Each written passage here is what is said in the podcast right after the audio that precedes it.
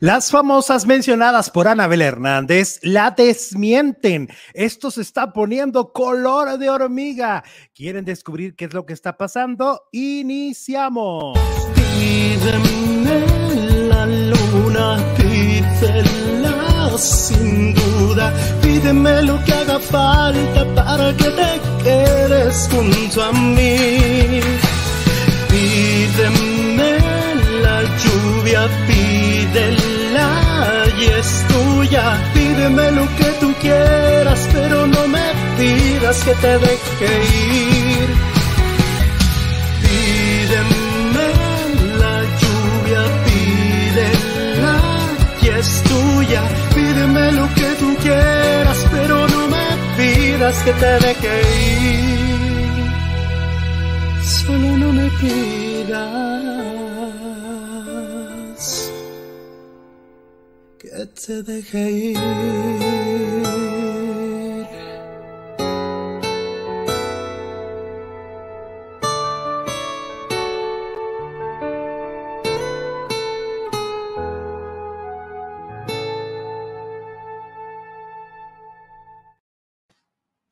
Hola faranduleros, ¿cómo están? Muy buenas tardes, bienvenidos, bienvenidos este jueves a la información del mundo del espectáculo. Como siempre es un honor, es un privilegio estar frente a ustedes y poder hacer este programa. Me da muchísimo gusto darles la bienvenida y también, por supuesto, a Jesús Ibarra Félix, el producer. ¿Cómo estás, producer? Ay, muy bien, Alex, muy bien, muchas gracias. Muy orgulloso de ti.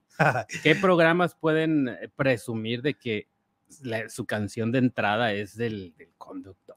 Ay, Pocos, muchas pocos. gracias, muchas gracias. Pues mira, yo estoy muy orgulloso de lo que hicimos, del trabajo que se hizo con, con, con el compositor, que se hizo con el arreglista, se hizo con todo cariño. Habrá quien, quien este, conecte y quien no. Fíjate que ayer platicando con un gran amigo que además me parece que es un, un hombre inteligente, que es este Loyuki, Ajá. que al ratito lo vamos a volver a mencionar, a Loyuki de la nutrición, me dice una cosa muy cierta, me dice, prepárate porque a partir de ahora, cuando quieran denostar tu trabajo y tu opinión, se van a enfocar también en, en- En el en- en el canto. canto, ¿no? Mm, sí. Antes era mi peso, ¿no? Antes era de que estás muy gordo, que tu peso, que tus cachetes, que tu no sé qué. Y ahora, pues será esta faceta de cantante, ¿no? Así que, pues para los que lo empiecen a intentar y los que lleguen de repente a la comunidad ahí se empiecen a, a infiltrar, pues ya es algo que ya lo tenemos ubicado, ya sabemos qué va a pasar. Es tema superado, búsquense otro. Exactamente, búsquense otro porque ese es un tema que ya lo tenemos muy ubicado. Pero bueno, gracias a todos los que han, reci- eh, ah, han recibido, dale, todos los que han enviado mensajes muy lindos sobre este lanzamiento que es el próximo 25 de septiembre, es este próximo lunes cuando ya estará disponible este material discográfico para toda la gente y para que lo puedan escuchar quienes gusten escuchar un gran disco, porque la verdad es un gran disco. Es un gran discazo. Es un gran Sí. discazo. Saludos Oye. desde Acapulco, dice Almita Susana. Ay, hermoso rico, Acapulco. Qué recuerdos, acuerdas? ¿Fuimos el año pasado o el, año antepasado? paseado, sí. O el antepasado.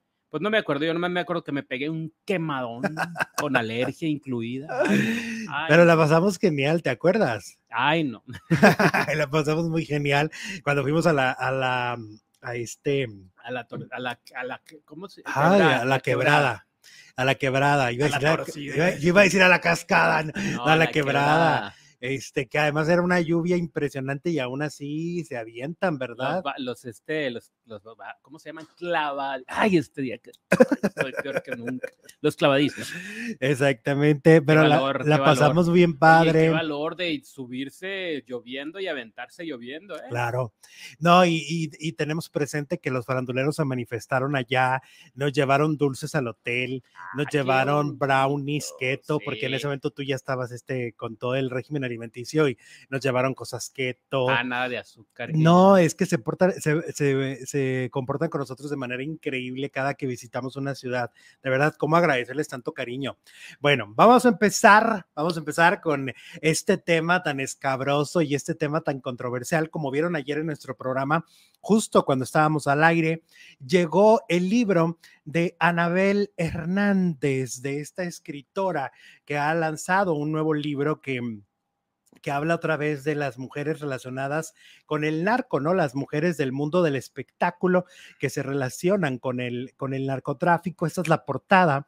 Es, una, es un libro en donde la fuente es una mujer que se convirtió en la sombra de Arturo Beltrán Leiva durante muchos años y le supo todos sus secretos y le supo todo, este todo lo que había detrás de negociaciones políticas, eh, eh, de, todos sus caprichos. Eh, el libro te habla mucho de que era un hombre caprichoso y era un hombre que, que, decía, esta mujer la deseo y esta mujer la quiero. Pero que le tenía pavor a la esposa, ¿no? Ah, sí, sí, sí. Pero, pero él, él se obsesionaba mucho con, con actrices, con modelos, con, porque las veía en Playboy, las veía en las revistas o las veía en la televisión y se obsesionaba con ellas y las deseaba. Y esta mujer que se hace llamar Celeste en el libro, que supongo que es el nombre ficticio, eh, es, es quien va revelando, ¿no? Cuáles caprichos se cumplieron, cuáles no, cómo eran sus relaciones personales, etcétera. Por ejemplo, antes de entrar a, la cuestión de las mujeres, por ejemplo, se habla de la relación que tenía amistosa con Joan Sebastián y cómo un día le hablan a, a Beltrán Leiva y le dicen, oye, este, mataron a Joan Sebastián. Y él se queda mudo y se queda muy impactado por la noticia y de repente empieza a mover, a moverse y ya de repente le dicen, no, no, no, no, no, no mataron a Joan Sebastián, mataron a su hijo. Mm. ¿Ok? Y entonces dice, comuníquenme con él.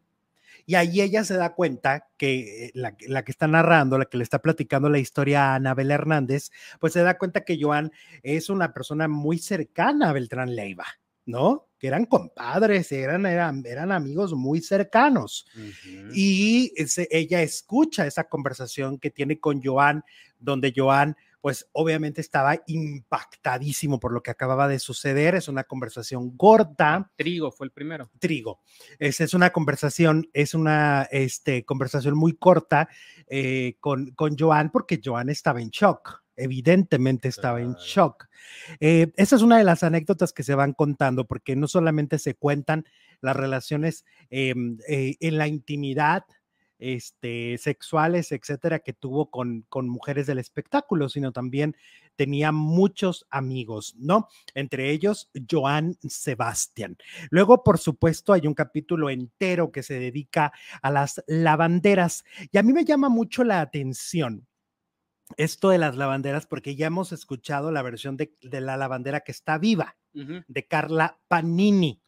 Carla Panini. lo niega. Ahorita ponían en el chat, claro, al éxito, pues lo van a negar. Pues sí, claro, pero para eso estamos aquí también, para dar las dos versiones, para escuchar las dos versiones y más adelante vamos a plantear todo. Aquí te voy a contar, en esta primera parte de la reseña, te voy a contar lo que dice el libro. Ajá. ¿Ok? Entonces, en el caso de Carla Panini, Carla Luna, pues a las dos eh, las vinculan con Beltrán Leiva. A las dos dicen que tenían eh, relaciones íntimas con él, pero que en el caso de Panini no le gustaba tanto y le daba flojera. Era una mujer que le daba flojera. En el caso de Carla Luna se volvió una gran amiga, una amiga que eh, de alguna manera pues lavaba dinero porque compraba propiedades, o sea, así que el nombre le, quedaba, ¿no? le eh, compraba propiedades, este, y, y, entonces ella sí movió, según cuenta el libro, Carla Luna sí movió millones de dólares por órdenes de Beltrán Leiva, porque además Beltrán Leiva le tenía un cariño muy especial. Además de que Carla Luna aparentemente lo que le decía es que tenía un marido irresponsable y flojo. Entiéndase, Américo Garza. Em, y en el caso de, de, Carla Panini, hablan de uno o dos encuentros íntimos solamente. Y que eso era un poco de lo que le molestaba a Carla Panini de Carla Luna, la relación que pudiera tener amistosa de un hombre poderoso y un hombre con un poder económico muy grande, ¿no? Porque era un hombre muy rico. Eh, eh, hablando de dinero. Entonces, eso es lo que cuenta. Luego, por la parte de, de Galilea, vuelve a ser mencionada como lo fue en el anterior libro. Eh, aquí dan más detalles. Aquí hablan de que a Beltrán Leiva le gustaban las mujeres morenas. O sea, por eso este, no, no, le, no le gustaban mucho las mujeres blancas ni le gustaban las morenazas, ¿no?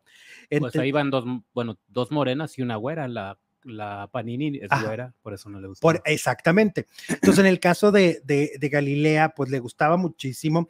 Hablan de cómo la, la, eh, la, que narran, Celeste, dice que la conoció por primera vez cuando estaba en los festivales Acapulco. Ella la vio por primera vez en un festival Acapulco, así como muy de bajo perfil como una Galilea que estaba en una mesa un poco allá aislada, sin tanto que ahí la que la, en, esa noche la que tenía toda la atención era Patricia Navidad, por, mm. con el recodo, estaba en una mesa con el recodo. Y en el caso de Galilea, pues no, cuando la vuelve a ver es cuando ya tiene, cuando ya había ganado Big Brother, VIP, cuando, había, cuando estaba en el programa de Vida TV. Esta primera parte de la fama de, de Galilea, ¿no? Y habla pues de que la relación con, con, Beltrán Leiva sí fue duradera y que el entorno del, de Beltrán Leiva no la veía con tan buenos ojos, la rechazaban, eh, consideraban que era oportunista.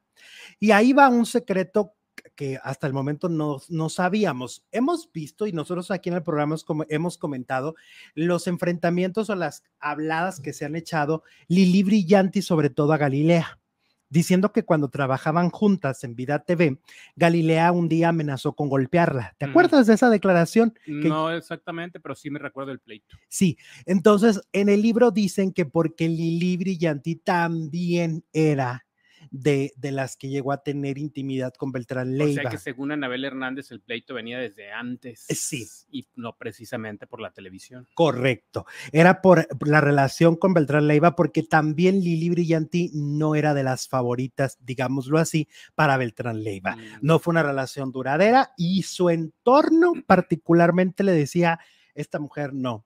Esta mujer quiere embarazarse, o sea, Lili Brillante, quiere embarazarse, quiere atarte, asegurar su quiere asegurar su futuro, aléjate de ella y a partir de ahí es donde Galilea y Lili Brillante es donde empiezan a tener una mala relación. Eso es lo que dice el libro. Todo esto es el libro de Anabel Hernández, ¿no? Eh, obviamente vuelve a ser mencionada Ninel Conde. Ninel Conde vuelve a ser mencionada y además se, aclara dentro del libro de que Ninel sí demandó a Anabel Hernández y la tiene demandada, pero que según Anabel van ganando ellos, va ganando la editorial y va ganando ella como periodista. Pero era lo que el otro día nos eh, preguntábamos, si la habían demandado o no, o si todo había sido como palabras en el aire, ¿no? En este caso, sí, sí eh, parece que Ninel Conde demandó a Anabel Hernández por ese primer libro y bueno, pues ahora tendrá doble motivo porque la vuelve a mencionar, ¿no? Este, no le bastó con un libro, ahora va con el segundo, entonces creo que Ninel ha de estar muy furiosa. Y en ese segundo libro. Que a Anabel le valió la primera demanda porque le vale. no, la hubiera no la hubiera mencionado. Es muy valiente, ¿no? Anabel Hernández es una mujer muy valiente. Y bueno, pues en este segundo libro ah, da más detalles de lo que fue también un vínculo por un tiempo con, con Beltrán Leiva, habla de que al principio la primera vez no se pudo concretar la intimidad, este, eh, habla de, cosas ya muy, muy a detalle, ¿no? De, de, cómo era el trato, cómo las convencían, cómo les ofrecían estos miles y miles de dólares, ¿no? Cómo entraban a una bodega, porque él tenía mucho dinero en efectivo ahí en, en una bodega dentro de su propia casa. Entonces iba y les decía, vente para pagarte, y ahí les pagaba los 30 mil, 20 mil, 10 mil, lo que, lo que hubieran cobrado, ¿no? Eh, y bueno, a mí de las que más me sorprendió en la narración del libro, pues fue Patti Navidad porque a Patti Navidad la mencionan durante varios momentos del libro.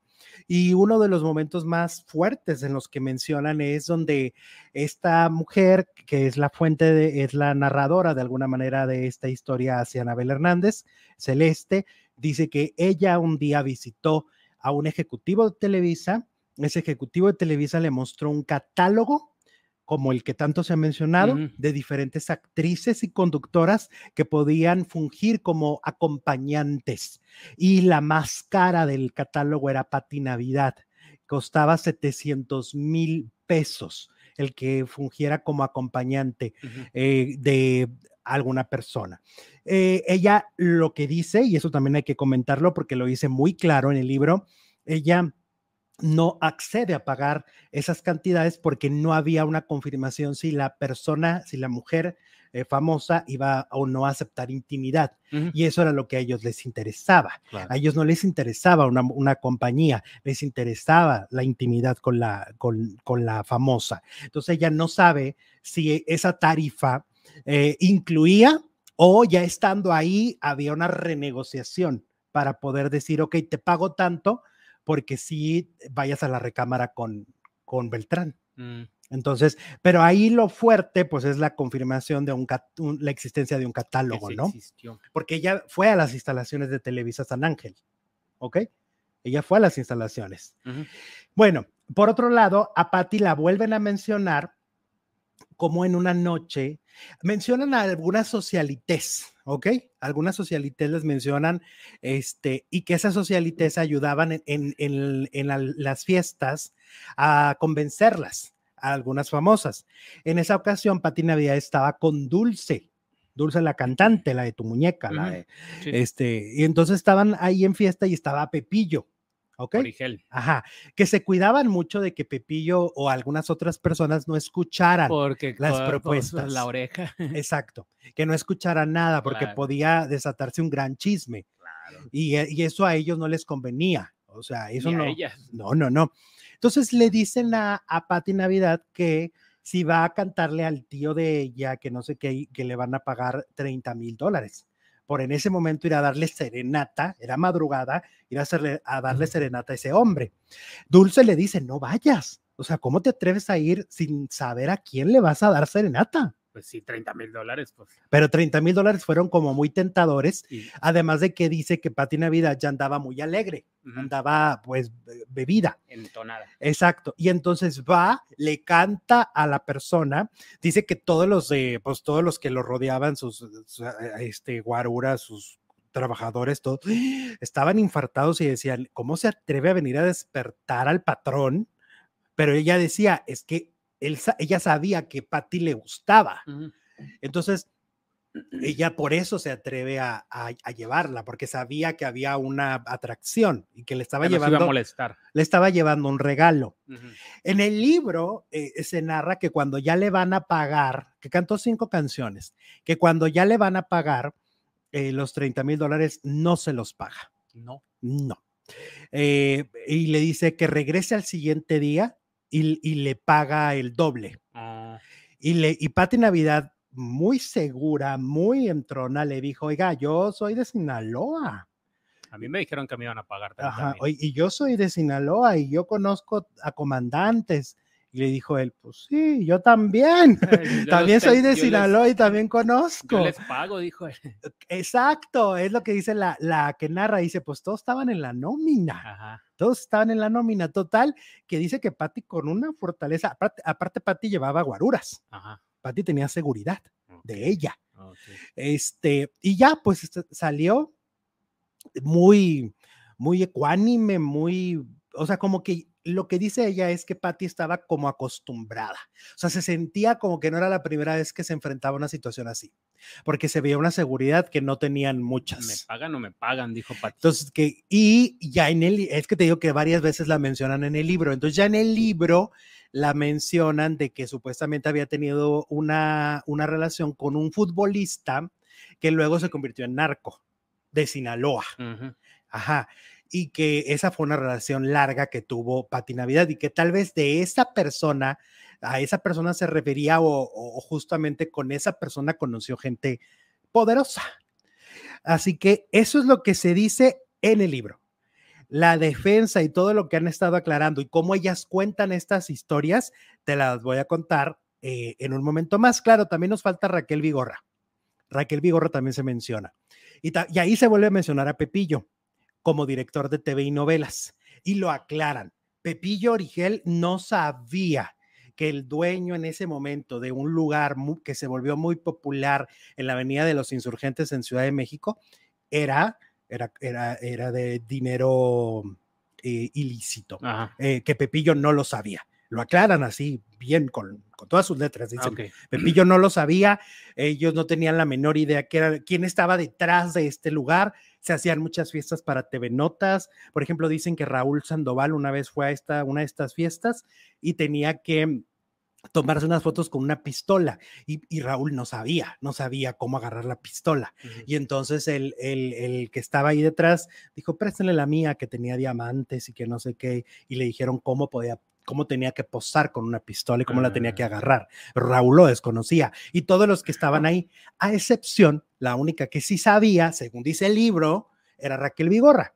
O sea, Raquel Vigorra sí sabía que el tamalito, que además dicen ahí que tenía un vínculo sentimental con ella, era pues el, el que administraba toda esta cuestión ilegal.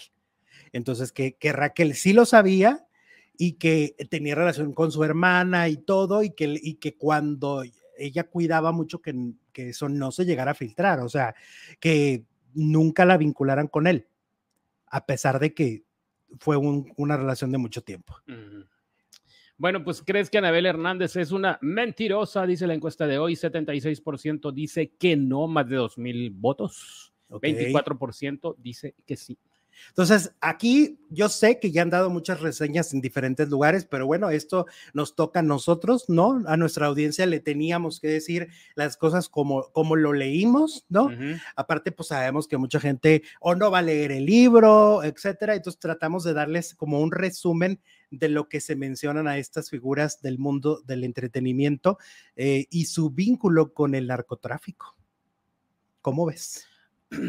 Segundo libro, segundo, eh, no tiene tanta, tanta escándalo hasta ahorita como el primero, con Galilea sobre todo, ¿no? Galilea y Ninel, pero bueno, va empezando. Claro. Y Ahorita al- vamos a ir con las respuestas, las de, respuestas de las de famosas, ellas. claro. Ah, Exacto, la réplica que corresponde, porque se les está mencionando y ellas están aclarándolo y ellas están dando sus versiones a lo que nos corresponde a nosotros es darles también ese micrófono, ¿no? Exacto, y como dice la portada, las famosas responden. Sí, Bueno, Sí, sí, sí. Les recuerdo que como siempre también estamos disponibles para que ustedes envíen super chat. Es una opción que da la plataforma para que ustedes puedan enviarnos eh, ese donativo. Rompan el silencio. Los que nos ven en Facebook, que les gusta que subamos porque ya subimos los dos programas completos en Facebook. Ya hacemos el- el- la unión y ya es un programa de una hora y media. sí. Entonces la gente de Facebook está flipando porque ya les subimos todo el programa. ¿A poco? Sí. Y pueden enviarnos estrellitas. En Facebook nos pueden enviar estrellitas. claro. Que Exactamente. te queda muy bien la camisa, dice Luisillo. Gracias. ¿De dónde la con... ladrón de la Es? American. American Eagle. Ujú. Eso. Ya. Oye, vamos porque hoy fue estreno de capítulo de En Boca Cerrada. No entran moscas. el podcast de María Raquenel, que viene narrando todo lo que ha sucedido y sucedió durante años dentro del grupo Trevi Andrade, ¿no? Ajá. Em, pues hay muchas cosas. Es para mí uno de los capítulos más fuertes como, como escucha. Debo de decirte que cuando terminó del, el capítulo, yo de verdad me quedé sin aire y no te estoy mintiendo. Me quedé un, un ratito así como, como, como pasmado, como que acabo de escuchar, ¿no? Sí, yo, ya, yo también ya había escuchado varias veces ese pasaje de la vida de la Trevi, de, Sí, de Gloria y de Sergio y de todas las chicas, y nunca lo había escuchado tan estremecedor como lo cuenta María Raquenel. Sí, porque estamos hablando de, que lo que más mueve en este, en este episodio que, que vamos a reseñar es el 13 de noviembre de 1999. Es el día en que muere Ana Dalai, ¿no? Eh, la niña que tuvo Gloria Trevi con Sergio Andrade, eh, que por fin logró dar a luz, ¿no? Eh, ella por fin logra tener un hijo del hombre que en ese momento creía amar, ¿no? Pero que en realidad había ejercido un control y un abuso emocional y físico durísimo, ¿no? Que ya años después se da cuenta. En ese momento, no. En ese momento ella quería, como las demás, eh, algunas de ellas, quería ser mamá. Y entonces eh, te narra Mari desde su perspectiva, porque además mañana vamos a ver esta misma historia, pero en, eh, dramatizada en la serie de Gloria, en, en VIX, es cuando ya toca ese esos capítulos, ya tocan. Los ah, siguientes cinco capítulos ya deben de tocar ese tema, ¿no? Exacto. Y ahora están, eh, está esto a través de la voz de María Raquel, que además hay que decirlo, particularmente me parece que es una gran narradora, creo que lo hace muy bien. Lo, lo, cuenta muy bien. Y ella platica ese día cómo fue a comprar un pollo rostizado, ¿no? Regresa a casa, al, departamento, uno, a uno de los dos departamentos que habitaban, porque como eran muchas, tenían que estar divididas, y regresa a ese departamento donde en una de las habitaciones los niños estaban en las camas, les ponían unos cojines para que no se cayeran, es porque ya eran varios niños bebés en ese momento. Y de repente hubo una molestia de, de Sergio con una de las hermanas de la cuesta, le, eh, le empieza a hacer este llamado juicio, ¿no? Empieza a reclamar y a reclamar y a reclamar y el tiempo va pasando, ¿no? Las horas van pasando y de repente Gloria eh, insiste en interrumpirlo, insiste en decirle, oye Sergio, eh, quiero ver a la niña, quiero, porque era una recién nacida y los recién nacidos sí, obviamente tú no los puedes descuidar, ¿no? Muchas veces se usan hasta estos ya cámaras de seguridad en la cuna, ¿no? Precisamente para estarlo siempre escuchando y cualquier ruido raro, corres, ¿no? Y entonces ella no tenía obviamente eso y quería verla, ¿no? Quería ver cómo estaba. Hasta que él se cansa y, e indica a otra de las hermanas de la cuesta que vaya por la niña. Se tarda y cuando regresa, pues sí, la niña ya estaba sin vida y claramente se veía. Su cabecita ya no estaba en, la posición de una persona que tiene vida. Y dice que en ese momento Gloria intenta como, como agarrarla y se desploma a la mitad del camino. O sea, eso pasa mucho. Cuando alguien te acabas de enterar en la muerte de alguien, te caes, tu cuerpo, tu cuerpo se desploma, no puedes, tus piernas no responden, es tal el impacto que tu cuerpo dice, yo ya de aquí ya no avanzo. Y eso le pasó a Gloria, ella se desploma, ella se cae, según dice María Raquenel, y empieza a gritar, obviamente gritos desgarradores, y, y todas sin dar crédito qué es lo que está pasando. Dice María Raquenel que es la primera vez que ella ve derrumbado a este monstruo, ¿no? A Sergio Andrade. De ver lo que ocasionó, porque bueno, pues. Sí, porque fue el, quien le impide, ¿no? Juicio, ¿no? Porque era el que tenían que hacer un juicio, no ver a la niña, por una tontería seguramente. Sí, por una, por una babosada. Y cuenta este María Raquel, pues obviamente que en, los siguientes episodios ella aclarará, pues esto que ha sido una estigmatización, porque Posterior a esto, cuando ya Karina ya por regresa a México, eh, ella Karina se libera y Karina escribe un libro. La primera vez que, que sabemos qué pasó con Ana Dalai, porque yo me acuerdo perfecto que pues obviamente esto era una cosa desconocida, no sabíamos que Gloria había sido madre cuando la detienen. la, hubo una revista que se da cuenta por la, este, por una cicatriz. En el vientre. Sí, porque traía una blusa donde enseñaba el abdomen y entonces se dan cuenta y dicen, esta mujer acaba, esta mujer tuvo un hijo. Y entonces luego se sabe, sí, pero la niña ha estado muerta, pero ¿cómo se murió? Y entonces Karina ya por, yo lo recuerdo perfecto, Karina vende su libro porque va a decir por primera vez en ese momento, en el 99, 2000, no 2000 ya, en el 2000, va a decir por primera vez qué pasó con Ana Dalai. Y así se vende el libro, y es lo que te ofrecía el libro. Y el libro dice que María Raquenel hizo algo en la cocina. Algo que ella dice, yo no sé qué hizo, dice Karina Yapor, pero algo hizo en la cocina con ese cuerpo. Y eso ha perseguido a Mari por 23 años. O sea, a raíz de que se dijo eso, la gente pensó que hizo lo peor, lo inimaginable, ¿no? Entonces lo va a aclarar lo va a aclarar en el siguiente, en el siguiente episodio. Sí, ah, en, en, este, en este capítulo también cuenta cómo hay dos fugas, ¿no? Se fuga eh, esta Carola de la Cuesta, regresa después de tres días a pedir perdón, pero ella salta, ¿no? Salta de, de, un, de un balcón y como cuenta Mari que Sergio Andrade se quería este, deshacer de deshacer ella. de ella. ¿Por?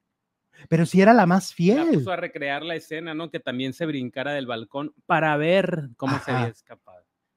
Y era... Mari con todo el miedo del mundo lo recreó, dice que de buena suerte que no. Oye, pero era la más fiel, ¿por qué quería deshacerse de ella? quería deshacerse de las más grandes para quedar, para irse deshaciendo de las más grandes, para irse quedando con pura chavita. Pues que una mente enferma no sabemos qué, qué pasaba por ahí, ¿no? O sea, qué podía querer. Y dice que Carola regresó y luego la que se fugó después fue Marlene que también regresó Marlene Calderón arrepentido. exactamente, y pidiéndole perdón, ¿no? Este, ¿qué más? Dice que cuando nació Ana Dalai, ella, Mari, María Raquenel, no había visto en años tan feliz a Sergio como cuando se había casado con Aline Hernández. O sea, esa cara de felicidad no la tenía desde 10 años atrás. Pero también lo que me impacta de, de la narración de Mari María Raquenel, Mari Boquitas. Es como Sergio Andrade fue enloqueciendo y se creía un ser divino ah, que hasta bautizó a su propia hija. Él bautizó a Ana. Él la bautizó, dijo, órale, la quieren bautizar, pues tráiganla, traigan, vayan, róbense agua bendita de la iglesia y ahorita la bautizo. Porque no había registro, eh, ella no había tenido un registro, no había un acta de nacimiento, porque aparte Gloria no tenía vigente su pasaporte, ¿no? Entonces no la había podido registrar, no había registro en el hospital, no había registro de nada. ¿No? Entonces, por eso es que ella no podía bautizarla.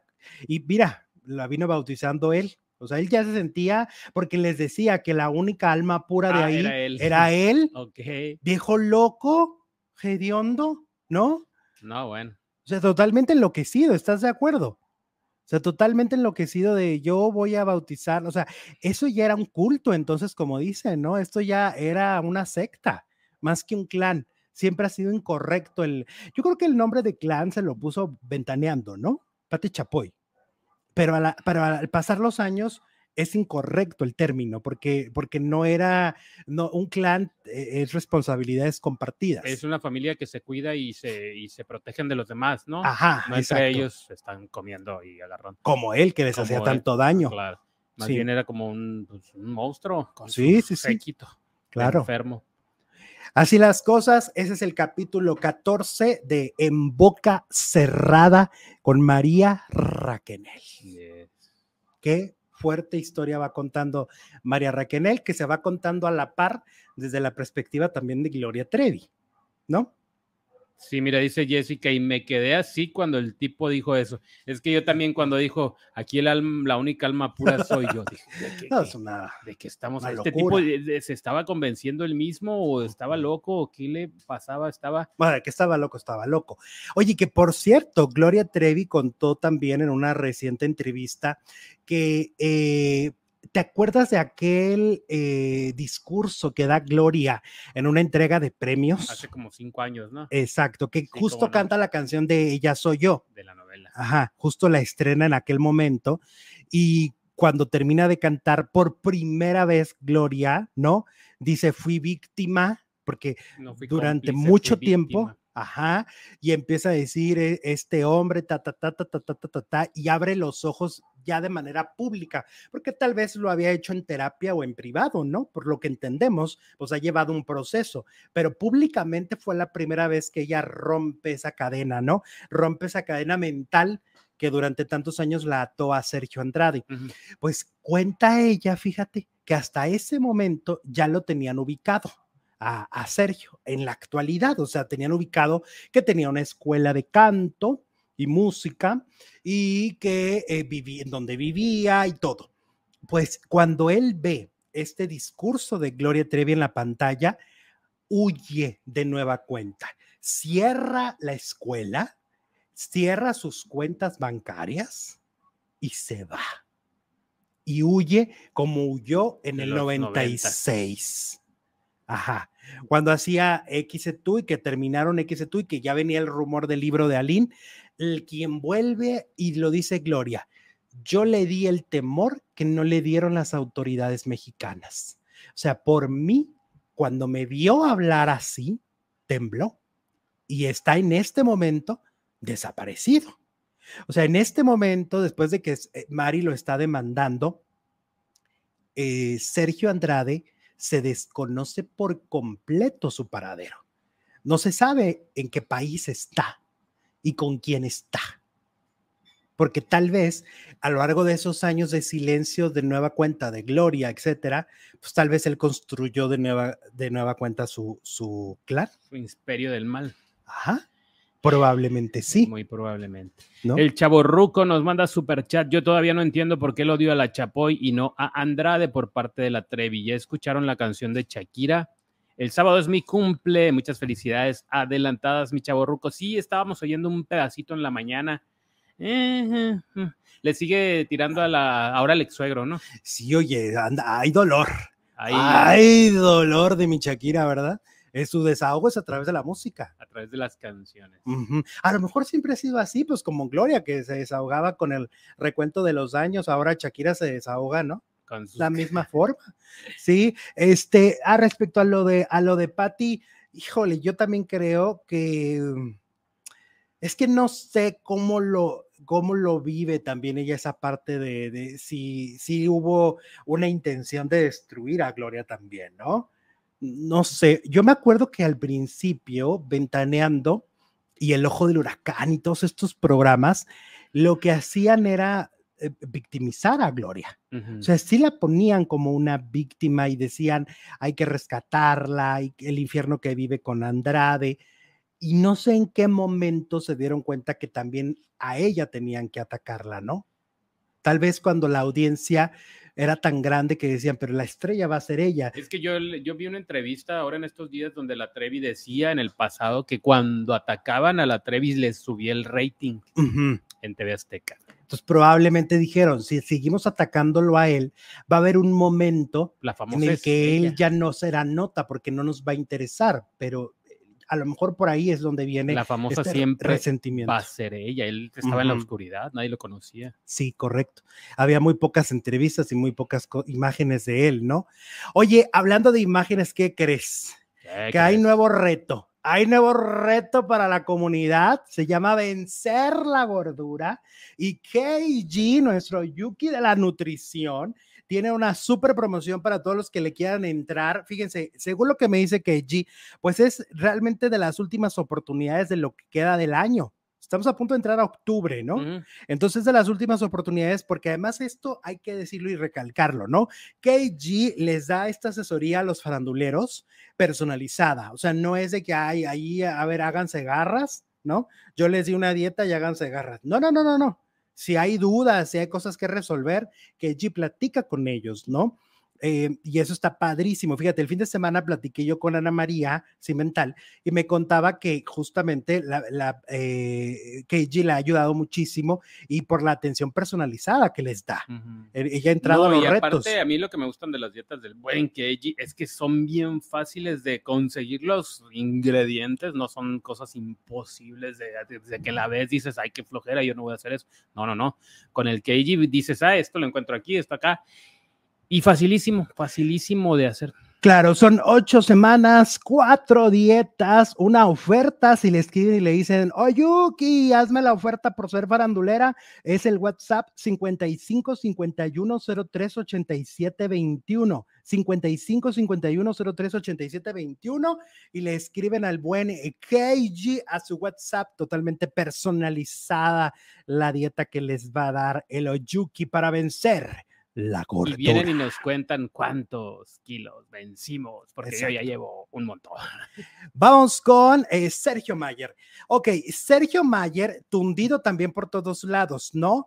Este, porque por un lado, por un lado se le menciona también en el libro de, de Anabel Hernández, ¿no? Ya es cliente frecuente de Anabel Hernández, se le Sí. mencionan muchos. Se le ha mencionado en tres en- libros. No más en tres. Ajá, en, en tres libros se le ha mencionado a, a Sergio, eh, sobre todo porque al principio yo me acuerdo que lo que decían es que era uno de los grandes amigos de la Barbie. Ajá. no la, y no la boxeadora, ni la muñeca, ¿no? Sino eh, este hombre que, lo- que luego, ¿te acuerdas? Que lo capturaron, ¿no? Ajá. Entonces, eh, ahora eh, se le vuelve a mencionar dentro del libro y se le menciona como alguien pues, medio, medio siniestro, ¿eh? Medio, medio, medio siniestro porque le- lo mencionan como un proxeneta, ¿no? este, como este hombre que le consigue mujeres, ¿no? Sí. Eh, a extranjeras bonitas a, a este hombre Beltrán Leiva. Así es como lo cuenta. Luego la chica que cuenta esta historia también dice que luego cuando alguna negociación no salía bien, eh, hubo una vez que, que Mayer le echó la culpa a ella. Y tú sabes que a esos niveles de esos entornos violentos, el, el decirle a alguien te está traicionando ella, Ah, ya no, ya no se arregla con palabras. no, eh, o sea, le estaba poniendo en riesgo la vida Ajá. de ella, que afortunadamente Beltrán Leiva no cayó en, en la trampa y no cayó en el comentario de Sergio. Y él dijo, no, yo confío en ti y se me hace, oh, este, ¿cómo se llama? Me hace muy cañón que estos estén tratando de, de voltear la tortilla, ¿no? Eh, fíjate qué fuerte esto, esa acusación se me hace, a mí se me hace durísima, porque al denunciar de alguna manera dentro del, del núcleo este violento, ¿no? Y denunciarla como una supuesta traidora, estaba poniéndola en, para que le hicieran lo que quisieran, ¿estás de acuerdo? Entonces está duro. Y por otro lado, justo a la par de esto, que además Sergio Mayer ahorita anda en, en Telemundo, ¿no? Lo invitaron de conductor este en hoy día. Es conductor invitado. Ah, a la par de esto, la revista TV Notas saca una entrevista con el muñeco. ¿Tú te acuerdas del muñeco? Armando, el muñeco, claro. El que fue novio de, Lorena de Herrera. Lorena Herrera. Y entonces también él fue participante de Solo para Mujeres, ¿ok? Eh, él confirma lo que dijo Poncho de Nigris dentro de la casa. Dentro de la casa, Poncho de Nigris tachó a, a Mayer de aprovechado, de haber sacado mucho dinero y de no haberles compartido lo que ganaba en Solo para Mujeres, ¿no? Entonces aquí eh, el muñeco lo confirma, le dicen, ¿qué pasó con él? Preguntándole sobre Sergio Mayer. Dice, se volvió especial. Con el proyecto de Solo para Mujeres se volvió prepotente. Yo respetaba porque en ese show aporté mi talento y físico. Sergio tenía actitud de mando y un trato déspota. No, no, nos veía como tipos que necesitábamos de él. Ustedes ganaban mucho dinero. Nosotros no. Ese show lo vendía Mayer como en 500 mil pesos. A nosotros nos pagaba 5 mil pesos por presentación. Estábamos eh, empezando nuestra carrera y de ahí se aprovechó. Em, al terminar la función debíamos tomarnos fotos con los fans. Había hasta dos mil personas formadas y Mayer llegó a percibir más de 150 mil pesos por las fotos. A nosotros nos daba mil No por todas las fotos. Eh, dijo, ¿le dijeron su molestia? Sí. Le comentamos que nos diera más dinero. Tajante dijo que no y que, eh, y que, mm, y que no quisiera salir en las fotos, que no saliera.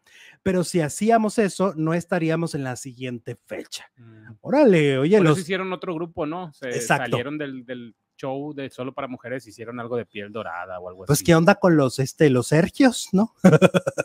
los Sergios de hoy, de que Sergio estamos hablando. Dice, ¿le dijeron su molestia? Sí, ¿no? Se puede decir que sí, nos padroteaban, nosotros nos quitábamos la ropa para que él cobrara. Se me hacía nefasto y abusivo.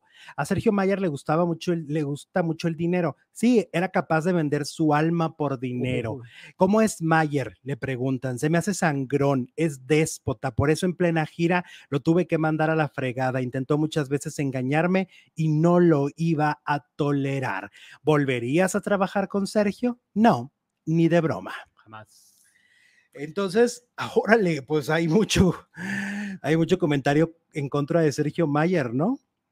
Harto comentario, por todos lados le están tupiendo. Exactamente. Pero está- él ni se despeina, ni se preocupa, ni nada. ni se despeina. Él está en Telemundo. haciendo- segura, bueno, cuando se van a Telemundo es- empiezan los rumores, ya los van a contratar en Telemundo. ¿no? ah, claro. Sí, oye, qué raro, ¿verdad? Como que, Como que Telemundo se lleva todo lo de televisión. ajá, y como se hizo muy famoso por la, Por la casa. por la Capaz casa. que lo quieren para algo de la casa próxima de. No lo dudes, no lo dudes. coach, Sí, porque no, además, este, los que están ahí en la, en la Este, sala, panelistas. panelista, eso. Ajá, no dudes, ¿eh? Oigan, por cierto, denme razón de qué ha pasado con Laura Bozo. ¿Sigue encerrada? Claro que sí, encerrado. ¿Qué ha pasado con ella? No ha salido, sigue.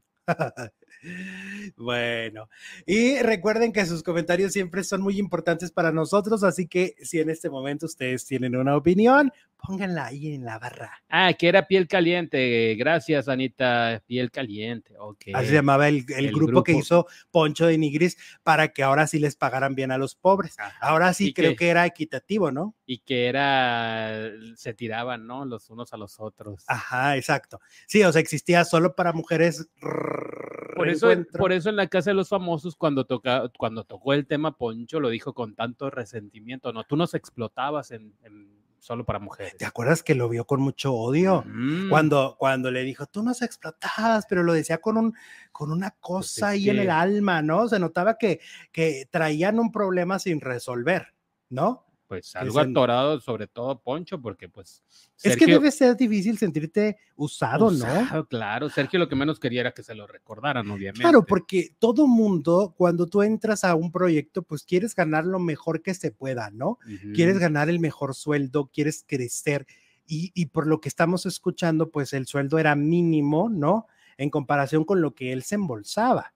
Claro. Ahora ya son dos versiones. Es la versión de Poncho de Nigris. De Y no dudes que empiecen a salir más. Pues sí, los demás que también van a hablar. No sé quién estuvo ahí, Latin Lover, alguno de ellos.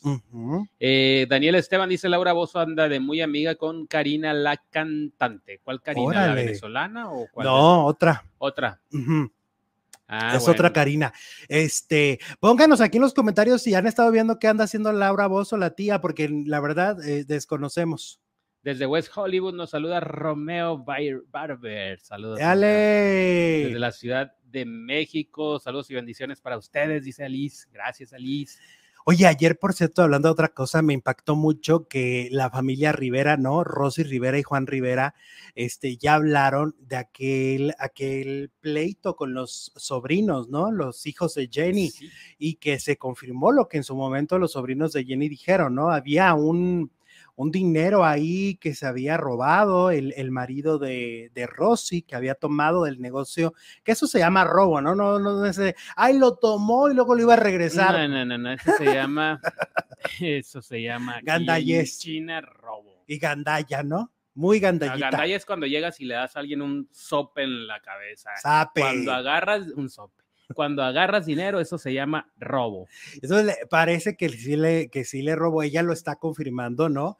Y que ella luego ya regresó el dinero a la, al, al cochinito, ¿no? A la cuenta A la bancaria de, de los hijos de Jenny Rivera, pero qué fuerte, o sea, sí, y qué poca madre, Qué ¿no? poca, qué Porque además, si alguien luchó por sus hijos y trabajó por sus hijos, se llama Jenny Rivera. Entonces, el hecho de que hubiera ese robo, híjole. No, no, no. pues sí, pero mal. el tipo, bueno, no lo estoy justificando, pero no era da- nada de la familia. Ni Sí, claro. Sí, pues él no era que le familiar. importaba, claro. Claro, ahí la, ahí la que no debió, o sea, la que debió ser más empática con sus sobrinos fue Rosy, ¿no? ¿Eh? Rosy, Rosy debió ser más empática con sus sobrinos. Ah, pues sí, no defender tanto al pues Exactamente, y, luego- entender y, ponerse desde la otra posición de, oye, es el dinero de mis sobrinos que su mamá dejó, ¿no? Pues sí, está, está horrible. Mira, ya nos dieron razón de Karina, dice Ah, Omar. Karina está en, Karina la española está en Gran Hermano con Laura, que tuvo varios éxitos que sonaron en México como Oh Carol y concierto para enamorados. Sí, yo vi la imagen de, de ella. La verdad no ubicaba sus canciones, o sea, se ubica, ubico más a Karina, la de Venezuela, Mm, Sí, pero este, sí, sí, sí, por eso te decía yo, no, eh, no era Karina la de Venezuela. terminando voy yo digo las canciones porque no me gusta quedarme con la Oye, duda. que vamos a ir a ver a Mocedades. tú. a mocedades. Ujú. Ah, ¿Quién lo diría? Luego les contamos. sí. Ah, bueno, y el sábado vamos a andar este, con sombrero y todo viendo a Ana Bárbara. de, y ni de Ana. Bárbara Mocedades. Y ni modo, y ni modérrimo, ¿no? Ay, vete aprendiendo las de Mocedades.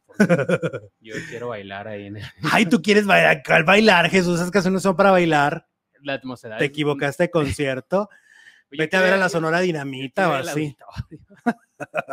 Oye, Luis Enrique sigue peleando con Mayela Laguna. Ajá. Y es que ahora de una cosa muy absurda, nadie la entiende, ¿qué está pasando? Que Mayela está diciendo que Luis Enrique le quiere quitar la patria potestad del hijo. Que el que había dicho que no es de él. Ajá, o sea, fíjate la locura de Luis Enrique, ¿no? O sea, Luis Enrique dice, no es mi hijo, Pero te lo voy a quitar. Pero te lo voy a quitar y lo quiero, y, y lo quiero para mí. por ¿Cómo? Pues no será porque ¿De qué estamos hablando? se enteró por ahí que era el heredero de Alejandra Guzmán. Pues en una de esas, ¿verdad? Porque está bien raro. Entonces la misma Mayela no está entendiendo. O sea, la misma Mayela dice, yo no comprender, yo no comprender nada de esto. Pero que vivo el, el- el Luis Enrique, ¿no? Mira, armó el cubo de Rubik, ahí lo tiene. En lo que te fijas, que eres muy, inteli- que dices muy inteligente. él. Sí, miran, el, el blanco, el Era esto de que desde los ochentas. ochentero, ochentero. Sí, ¿verdad? Y era Nunca todo- he podido armar uno de esos. ¿Nunca? No, jamás. Es más, ¿En ni serio? lo he intentado. Ah, ah, Jesús. Lo No, veo y digo, no, no es para no voy a poder, no voy a no poder. voy a poder. Y lloro. Oye, continuando con el libro de Anabel Hernández, pues hay que hablar de los desmentidos, ¿no? Hay- Espérate, espérate, que nos la están regando. Dice Mocedad es el grupo de tu juventud al éxito. y yo, ¿por qué? Si el de la idea fue el Ah, pues yo quiero el auditorio. A mí me vale quién La idea fue de Jesús. A mí hay muchas canciones que sí me gustan. Era lo único que había cuando, cuando vamos. Entonces dije, pues bueno, Mocedad, Mocedades. No, pero está padre, está bonito el grupo. Ay, no, pues es un Claro, grupazo. Mocedades, ya que dije, ay, Mocedades, no, sí, claro. Tómame o y le déjame. ¿quién te danzón ahí, cantará? aunque digas que no se bailan, yo sí las Que bailo, no se baila. sí las Que no bailo. se baila. ¿Cómo que no? Ay, no. Bueno, O sea, nunca bailas en los conciertos y ahora que vas a mocedades quieres bailar. claro, vas a ver que voy a bailar con la de Mocedades. Yo me voy a parar ahí como el Charlie Mapachito con Paulo Ay, no, el Charlie no puede porque se le hincha la variz. El, no, el Charlie. Sí. El Charlie va a andar por allá. se Últimamente se le hincha la. Bueno, Me está lo bueno diciendo. es que se le hincha la varis y no otra cosa. ¡Ay, Jesús! Contrólate. Oye, vamos con este Raquel Vigorra. Ya desmintió anoche, dio una entrevista a los medios de comunicación desmintiendo por completo vínculos con el narco. Dice que no es cierto, que nada tenía que ver con el tamalito, que ella no sabía la procedencia, ella dice, ella, ella solamente pues cantaba en diferentes centros nocturnos y que ella no sabía quién la contrataba y que para nada, ah, porque en el libro dicen que además el marido, ¿no? Su marido actual sabía muy bien esos vínculos, pero ella dice que no es cierto, que es mentira. Ya salió a desmentirlo a través de una entrevista. All right. ¿Qué crees? ¿Cómo, ¿Cómo ves la respuesta? Pues es obvio que lo van a negar, ¿no? Yo pienso que lo niegan por varias razones. Una de ellas es la seguridad. O sea, eh, eh, al final del día, relacionarse eh, con, con- con ese círculo no es sencillo, ¿no? No, pues claro que no, porque hay otros bandos. Entonces, Ajá. Sí, y además, pues eh, también esto legalmente le- les puede traer un problema, ¿no? Cuando, cuando se hacen juicios o así, de que dicen, ah, pues que venga y hable, ¿no? Que la, mm, que la nombraron allá como testigo o algo así en Pues Estados te acuerdas que fue prácticamente perseguida, ¿no? Por Eh, la, sí. por la justicia mexicana durante todo el sexenio de, Pero de aparte, Enrique Peña yo Nieto. creo que el principal mm, razón de por qué lo niegan es porque, pues, obviamente, muchas de las que sí estuvieron, no sé cuáles sí, cuáles no, pues estaban por dinero, no Ah, claro. por amor, ¿no? Claro, claro. Bueno, por otro lado, Galilea Montijo escribió ayer una imagen, mira, puso una imagen del gimnasio. Y entonces, después de esa imagen del gimnasio, dice, después de luchar contra mis límites al hacer ejercicio, y solo quienes lo hacen saben a lo que me refiero, me detengo a pensar. He trabajado durante 30 años sin parar en el medio artístico y desde mis 11 años eh, para ayudar a mi mamá. Por lo tanto, nadie puede platicarme lo que es la lucha constante. Sigo sin entender lo que cuesta tener éxito, a lo que tú quieres llamarle éxito en la vida porque para mí el éxito es no deberle nada a nadie, dormir en paz, no hacerle daño a nadie, mirar a quien sea con la frente en alto y estar rodeada de la gente que amo. Feliz noches. Gracias por leerme y estar siempre conmigo. Fin del tema. ¿Ok? O sea, ella dice que no le debe nada a nadie, que todo ha sido por trabajo y que puede mirar al- a, la, a la gente de frente. Esa es la versión y es la pues, explicación de Galilea Montijo. Luego, lo de las lavanderas, pues ya lo sabíamos, nada más que ayer volvió a dar otra conferencia Carla Panini ahora ya no un video, ya ves que el otro era un video en sus redes. Ahora fue una conferencia de prensa donde vuelve a desmentir y donde vuelve a echarle la culpa a Carla Luna, ¿no? Sí, Y pero Pati- también dice que ya le habló a Anabel Hernández, que le mandó un mensaje de texto Ajá. y que Anabel le dijo, em, ay, por aquí lo tenía. Mm, ah, espérame, si quieres vete con lo de Pati y ahorita. A ver, y Pati Navidad fue contactada por Ponchote, por, eh, por Poncho Martínez, Sí. que para su canal la contactó y le preguntó qué respuesta daba a lo que había dicho Anabel Hernández en su libro, que lo acabamos de comentar al inicio del programa. Si alguien no lo vio, al ratito que terminemos, regrésele, ¿no? Rewind, y ahí se va a escuchar usted exactamente lo que el- en el libro dice. Y Pati Navidad dice que esa noche sí existió, ¿ok? Esa noche de, de donde a ella se le ofrece ir a cantarle a alguien, pero dice que se le dijo que esa persona estaba desahuciada, ¿ok? Que esa persona estaba desahuciada y que por eso ella accedió, ¿ok? A, a ir a cantarle. Ajá, que por eso accedió a ir a cantarle, pero que la historia no es como la está contando Anabel. Anabel Hernández. Eh, dice que no, y eh, por otro lado, dijo que luego hablará más, o sea, con los medios de comunicación, hablará mucho más este, después, ¿no? Este, mm, dice, ella fue eh, invitada con engaños a cantarle a ese señor y que le pagarían muy bien, pero al llegar se dio cuenta quién era y que supuestamente después de cantarle la llevaron a una bodega grande en donde el Barbas le ofreció un dineral por estar con él, pero que ella no accedió. ¿Ok? Este, y que tuvo mucho miedo, que la quería convencer en esta bodega, pero que no accedió y que después hablará detalladamente con los medios de comunicación. Esa fue la respuesta que Patti Navidad le dio a Ponchote. Ok. ¿Qué decías, eh, Carla? Ah, de Carla, que, que recibió un mensaje, dice el que nada debe, nada teme. Hace algunas horas la señora me mandó un mensaje donde me dice que lea bien el libro. Y entonces, pues se fue a leer otra vez el libro. sí, Porque según Carla Panini, él, al decirle lee bien el libro, como que le estaba diciendo, pues no, no te estoy incriminando, ¿no? El caso es que dice, primero dice más bien, aclara que la que tuvo una relación sentimental o sexual con esa persona fue Carla Luna y que tú primero leyeras el libro para que después de una manera más racional hicieras tus comentarios como diciendo, más bien dando a entender que no habló de mi esposa ni de mí, eso lo dijo Américo. Leímos lo que nos corresponde a nosotros y efectivamente sí habla de nosotros. Mira, es en la página 227. Eh, dice, fueron a ver a Arturo, estuvieron con él, se refiere a las lavanderas, pero la que era amiga de Arturo y se le dio dinero para mover y dinero fuerte fue a Carla Luna. Eso es textualmente, estoy leyendo el libro, ¿eh? Eh, dice, ella sí recibió dinero para invertir en propiedades, era muy amiga suya. Me lo dijo él directamente en la casa de Zacatepet y me decía que era su amiga y que la ayudaba financieramente, que ella trabajaba mucho porque su esposo era muy flojo, que ella era muy linda persona. Él le dio ayuda porque creo que tenía un familiar enfermo antes de que a ella le diera cáncer. Era una gran amiga de él. Él siempre decía, vino fulana, pero siempre hacía diferencias si era su amiga porque empezaba a hablar bien de esa persona y me hacía notar inmediatamente que tenía ese afecto. Em, las lavanderas contaban chistes, fueron muy populares en su momento. No es mi estilo, pero andaban ahí. Él me dijo, aquí está, él me dijo que andaba con las dos, Ajá. con la Panini y con la Luna, pero que la Panini no le había gustado. Entonces con ella fue solo como una vez o dos y ya, porque le daba flojera.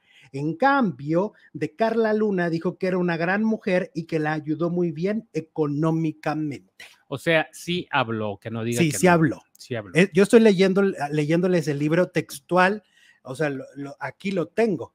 Les acabo de leer esta parte porque aparte separé de dónde hablaba de cada quien y sí habla de, de, de este, Carla, de Pa- Carla Panini. y de Sí, o sea, dice que sí, que andaba con las dos, pero que no le gustó y le, y le hizo el feo después.